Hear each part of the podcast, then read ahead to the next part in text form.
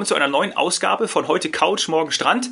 Wie in der letzten Folge angekündigt, sprechen wir heute über die Umstellung bei der Reisewarnung. Was ist da neu, was ist anders? Eigentlich ist es ähm, wie vorher. Wir haben es vielleicht ein bisschen strukturierter jetzt. Ähm, wir hatten auf, auf ein Ampelsystem gewartet oder von einem mhm. Ampelsystem gehört. Ähm, ich könnte mir vorstellen, dass da vielleicht noch dran, äh, dran gearbeitet oder das noch programmiert wird, dass man das wirklich auch in, in Farben, also in Rot, Gelb, Grün darstellt. Denn im Moment ist es ähm, eher eine dreigliedrige Einstufung, ähm, drei verschiedene Stufen, die wir vorher auch so hatten für vor allem außereuropäische Länder. Aber können wir gerne noch gleich im Detail drauf eingehen. Also wir haben jetzt nach wie vor das Thema, es gibt eine grundsätzliche Reisewarnung ähm, es gibt Einschränkungen, also das wäre dann quasi die zweite Stufe, Einschränkungen durch das Land oder in dem Land. Eventuell kann nicht eingereist werden oder immer noch der Luftraum geschlossen oder es gibt äh, noch eine Quarantäneregelung für die Einreise. Also da ist jetzt nicht das Thema, ich komme als Deutscher zurück und ähm, muss dann in Deutschland in eine Quarantäne, sondern was ist, wenn ich als Deutscher Einreise, ich sage jetzt mal Deutsch, natürlich haben wir für Schweizer, Österreicher und, und, und andere Nationalitäten auch solche Regelungen, aber ich nehme jetzt mal beispielhaft äh, die, die Deutschen, die in ein Land reisen und dann dort in Quarantäne müssen. Das hat quasi mit der zweiten Stufe ähm, dann gleichgesetzt mit Gelb zu tun, dass da dann von nicht notwendigen Reisen abgeraten wird. Also da wird immer noch das Wort abgeraten oder derzeit abgeraten genutzt für diese Länder. Und dann gibt es Länder, in denen das A nicht vorliegt, dass man eine Reisewarnung hat und B nicht vorliegt, dass man in dem Land eine Einschränkung hat oder dort nicht hinkommt, ähm, Grenzen zu sind, Quarantäne, was auch immer, dann wird bei diesen Ländern ähm, C ist das in dem Fall, die dritte Stufe nur zu besonderer Vorsicht geraten. Und die besondere Vorsicht gilt ja eigentlich in Deutschland genauso. Und das hat man jetzt für außereuropäische Länder genauso festgelegt wie wie innerhalb von Europas. Mhm. Jetzt, wo du es erklärst, wird es mir schon ein bisschen klarer und verständlicher. Ist es wirklich so, du könntest du sagen, dass das neue Vorgehen jetzt ein Vorteil ist für Reisende und für die Tourismusbranche? Kann man das so sagen?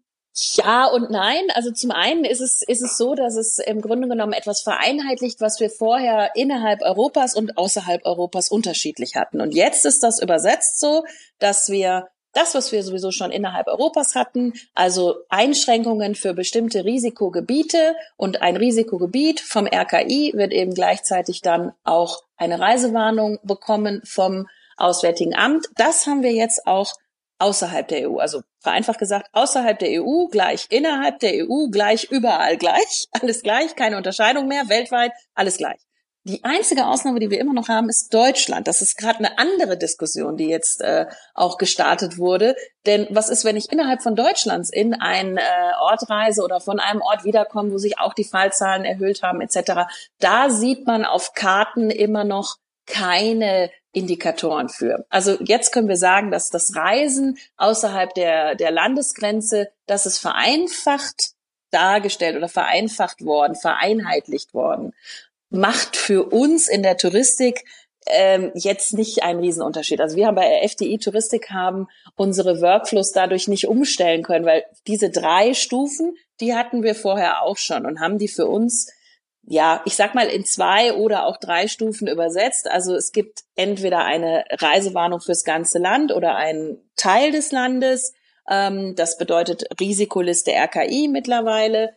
Ähm, und das heißt, diese Reisen werden in der Regel abgesagt, weil das Land kann auch die, die Leistungen zum Beispiel nicht erbringen oder wir können sie nicht erbringen und durch die Reisewarnung ist auch der Reisewille nicht so da, dann ist das in der Regel eine Reiseabsage. Es gibt aber Länder, in die möchten die, die, die Gäste trotzdem reisen, weil sie wissen, ähm, dass das nur ein regionales Problem ist und dass es nicht überall ähm, so hohe Fälle gibt, dass das Ansteckungsrisiko hoch ist. Und man nimmt dann ähm, eine Reisewarnung in Kauf. Das hatte ich ja vorher auch schon gesagt. Sie ist kein Reiseverbot. Sie ist eine Reisewarnung. Ein starker Hinweis. Und in diese Reise, in diese Länder, ähm, das können Teile Spaniens sein, äh, möchte der Gast dann trotzdem reisen, weil er sich da auskennt. Eventuell fliegt er da jedes Jahr hin, weiß genau, er ist da sicher, er geht da, er macht da keine Party oder sowas und steckt sich nicht an. Und das ermöglichen wir, wenn wir die die Logistik organisiert bekommen. Also da bekommt der Kunde erst ein Schreiben von uns, ähm, und wird auch informiert und möchte der Kunde trotzdem reisen, äh, dann versuchen wir das ähm, innerhalb von fünf Werktagen mit ihm zu klären. Es ist aber dann noch immer nicht geregelt oder nicht, nicht klar für alle Beteiligten, ob der Flug auch stattfindet, das Hotel aufhat. Also das hatten wir ja schon, dass es eben weiterhin kompliziert bleibt. Das kann natürlich das, das äh, Auswärtige Amt uns auch nicht abnehmen. Denn wenn wir so eine komplexe Situation haben, die noch nie da war, dann ist es eben auf Seiten der Leistungsträger und Reiseveranstalter zu, zu prüfen. Die Reise wäre möglich oder jemand möchte sie unbedingt machen äh, und geht sie auch. Das äh, oder also kann man sie auch durchführen. Mhm. Und wir haben immer noch die anderen Länder, das dürfen wir auch nicht vergessen. Also ja, Auswärtiges Amt und RKI ist das eine, äh, aber wenn ein anderes Land zum Beispiel sagt, äh, die Grenzen sind zu für Deutsche, weil hier auch die Fälle hoch sind oder grundsätzlich wollen wir uns vor, vor Corona schützen, dann ähm, können wir das leider nicht ermöglichen, dorthin zu reisen. Mhm, okay, verstehe. Aber was würdest du sagen, ganz konkret, welche Destinationen wir jetzt zum Beispiel empfehlen können? Also was auch wirklich klappen kann? Wo geht da die Reise hin? So, wir haben jetzt von, von FTI Touristik ein, ein Angebotspaket, in dem wir uns sicher sind, dass wir das durchführen können. Das ist auch jetzt nicht immer unbedingt schon im Oktober, November, sondern vor allem ähm, in Richtung Weihnachtsferien, weil wir eben sehen, wie sich die Situation in den Ländern entwickeln und auch gemerkt haben, dass der Reisewunsch da ist. Wir sind in diesen Ländern extrem gut vernetzt, so dass wir da auch wissen, ähm, in diese touristische Region, in die wir da fliegen, ähm, fliegen wir unsere Gäste nicht in den Hotspot. Wir fliegen sie nicht in die Hauptstädte, sondern wir fliegen sie eben in, in, in Ressorts, in, in solche Traumdestinationen und machen das dann viermal die Woche ab Düsseldorf, München, Frankfurt und Leipzig. Ähm, das sind so, sozusagen unsere Hubs, also unsere Abflughäfen. Und da bieten wir die Kanareninseln an. Vier davon, die großen, Gran Canaria, Fuerteventura, Teneriffa, Lanzarote oder auch Marokko. Das ist äh, direkt gegenüber. Und alle haben endlose Strände, da kann man spazieren gehen, baden, auch noch im Winter. Das ist für uns, ich sage jetzt mal, eine sichere Bank. Äh, das ist eine Planung, die wir mhm. gemacht haben, aber auch andere Reiseveranstalter, weil man einfach gesehen hat, da geht der, wie du gerade gesagt hast, da geht, wir sagen der Weg, da geht der Weg hin ähm, und da geht die Reise hin. Wir haben das gleiche Flugangebot von den gleichen Flughäfen auch aufgelegt für das Rote Meer. Also wir sind da jetzt dann in Ägypten am Roten Meer. Das ist eben auch das Rote Meer ist, ist immer so eine Insel der Glückseligen. Das ist, das ist nicht vergleichbar mit Kairo. Ähm, da bist du eben in Hogada, Sharm el-Sheikh oder Masa Alam in den Ressorts, in den Orten am Meer kannst dann da endlich wieder tauchen. Also für Taucher und Wind- und Kitesurfer ist das jetzt echt lange ersehnt, dass man da wieder hin kann. Gerade im Winter, weil sie sonst hier in der Nähe keine Alternative haben. Ähm, und genau das Gleiche ist für Familie, ist, gilt für Familien mit Kindern. Familien mit Kindern brauchen das All-Inclusive-Angebot. Es macht einfach das Urlaubsbudget überschaubar.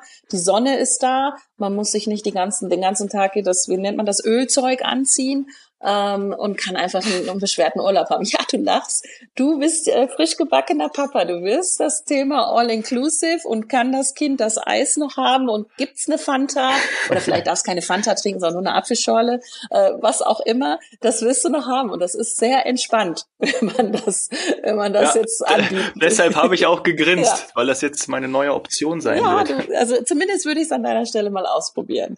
Ähm, jetzt natürlich noch nicht. Äh, jetzt ist ja wahrscheinlich noch Mutter Muttermilch gesagt, aber irgendwann äh, kann, kann es sehr entspannend sein, wenn äh, man einfach sagt, komm, hier, Eis ist inkludiert und die ganzen Getränke sind inkludiert und äh, es gibt, es gibt halt eben nicht ständig die Sorge, äh, dass man jetzt sein Tagesbudget sprengt. Ja. Aber ich habe gehört, Dubai ist auch dabei. Das wird jetzt aber doch wahrscheinlich von dem einen oder anderen das Budget sprengen.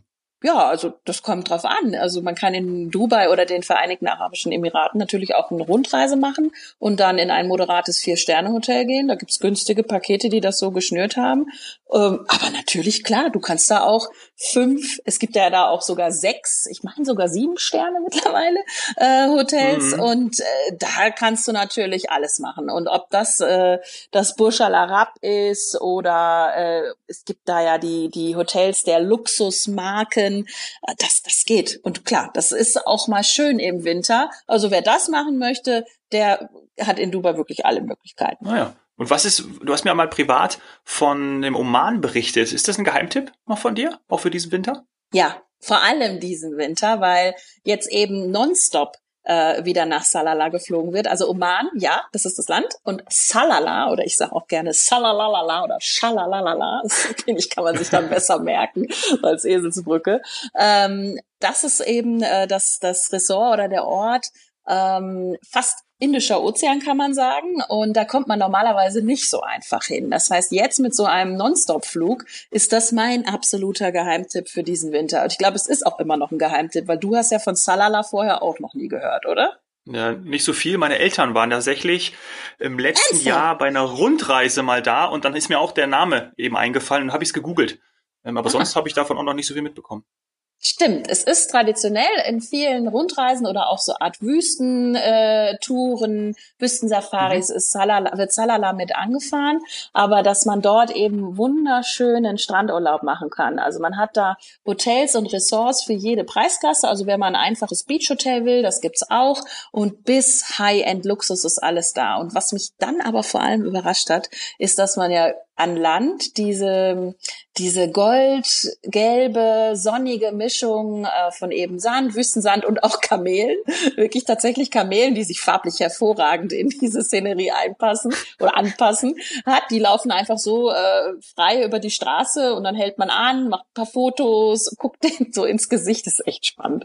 Äh, hat also eben dieses Goldgelbe an Land und dann beim Tauchen eine Farbvielfalt, die völlig überrascht. Also jetzt klar, jeder, der das jetzt von mir gehört hat und da abtaucht, der wird das jetzt erwarten. Aber ich habe es nicht erwartet. Ich äh, bin früher recht viel getaucht und wollte das jetzt mir einmal nur anschauen.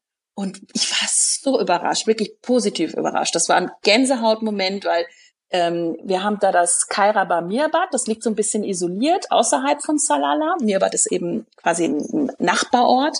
Und Dort liegt das Hotel allein und neben dem Hotel ist ein Sandstrand und von dem könnte man auch vom Sandstrand aus einfach ins Wasser laufen mit seinem Tauchequipment und dann liegt auf ungefähr zehn Meter ein, ein Wrack und um dieses Wrack herum waren tausende Fische, also Fischschwärme von verschiedenster Gattung. Diese Farben und diese Masse an Fischen, und ich habe auch schon einiges gesehen, das hatte ich so noch nicht. Und wenn man da durchgetaucht ist, hat man auch ständig Fische berührt, weil sie ja, es war einfach so eng und so viel los, dass man gar keinen Platz hatte. Also für mich ein wirklich ein wirklicher Wow-Moment, ein Glücksmoment, ja. denn ich hatte damit nicht gerechnet und ich liebe es, wenn man etwas macht, was noch nicht jeder gemacht hat. Uh, und, und man dann davon überrascht wird, so positiv überrascht wird. Und deswegen Salala, wer Sonne möchte und was erleben will, mal was anderes, absoluter Tipp. Ja, kommt gerade der Einfall. Lass uns doch in den nächsten Folgen über unsere Lieblingszielgebiete, über unsere Lieblingsreiseziele sprechen. Was hältst du davon? Dann können wir ja noch die Zuschauer mit reinnehmen. Ja, perfekt. Beziehungsweise Zuhörer. Zuschauer haben wir noch nicht. Gerne, gerne. Also und das ist auch nicht ist auch nicht äh, gekauft in dem Fall, sondern ähm, das kommt von Herzen und tatsächlich auch alles, was ich oben aufgezählt habe, da war ich überall schon und da hatte ich auch wirklich meine Highlights. Das, da gibt's immer wieder was, äh, wo man sagt, das habe ich nicht erwartet, ähm, das ist schön und sei es ein Sonnenuntergang.